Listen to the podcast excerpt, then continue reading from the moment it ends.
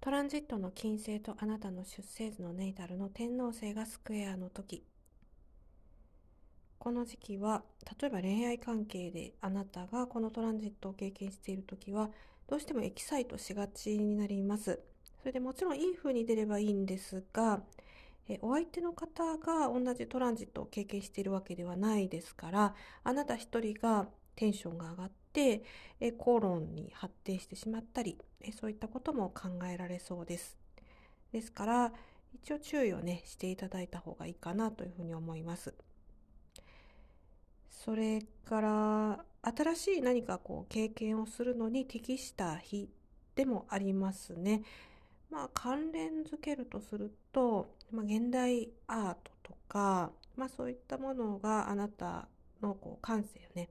インスピレーションするっていうふうに思っていただいていいんじゃないかなと思うんですけれど、え個人的には私はあの現代アートはいまいち、えよくわからない、あの多分ね、感性のこう範囲が狭いので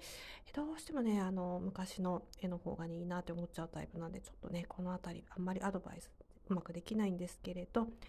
現代アートお好きな方は、えー、ぜそういった、えー、こう何かね、ものからインスピレーションをね受けてみてはいかがでしょうか。